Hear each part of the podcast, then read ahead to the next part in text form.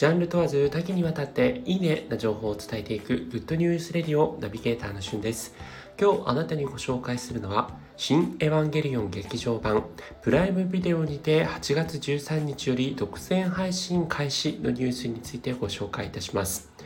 以前もですねこのグッドニュースレディオでシン・エヴァンゲリオン劇場版がプライムビデオで配信されるニュース取り扱ったんですけども7月21日にですね多くの劇場で公開が終了したこの新エヴァンゲリオン劇場版が早くも Amazon プライムビデオでえ、独占配信がスタートするということで Twitter などではトレンド1位になるほど盛り上がりを見せています。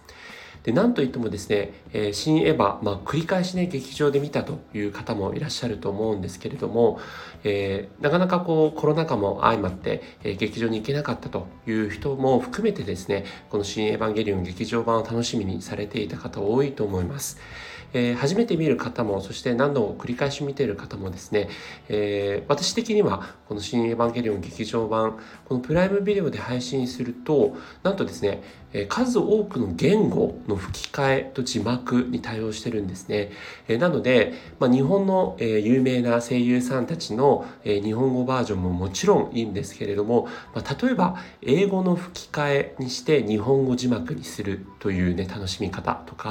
まあ、韓流ドラマも流行ってますから韓国語の吹き替えで日本語字幕で見るというような、えー、見方をするとですねこれまた日本語バージョンとはまた一味も二味もこう雰囲気が違うそんな感じの、えー、楽しみ方ができるようになっています。えー、ぜひね新エヴァあの繰り返し見てなんか違う楽しみ方したいなという方は、えー、そういうやり方もいいんじゃないかなと思います。えそしてですね、えー、なんといってもこの日本語字幕が出ているということもありまして、まあ、新エヴァンゲリオン日本語のこう吹き替えじゃないですねそのまんまのオリジナルストーリーでも、まあ、かなりあの専門用語が多くて、えー、なかなかこう聞き取れないものも多いんですが日本語字幕が出ることによってですね、えー、固有名詞の名称がこう初めて分かるようなこともあったりするので、まあ、あえてこう日本語字幕を表示しながら見るという楽しみ方も面白いかもしれません。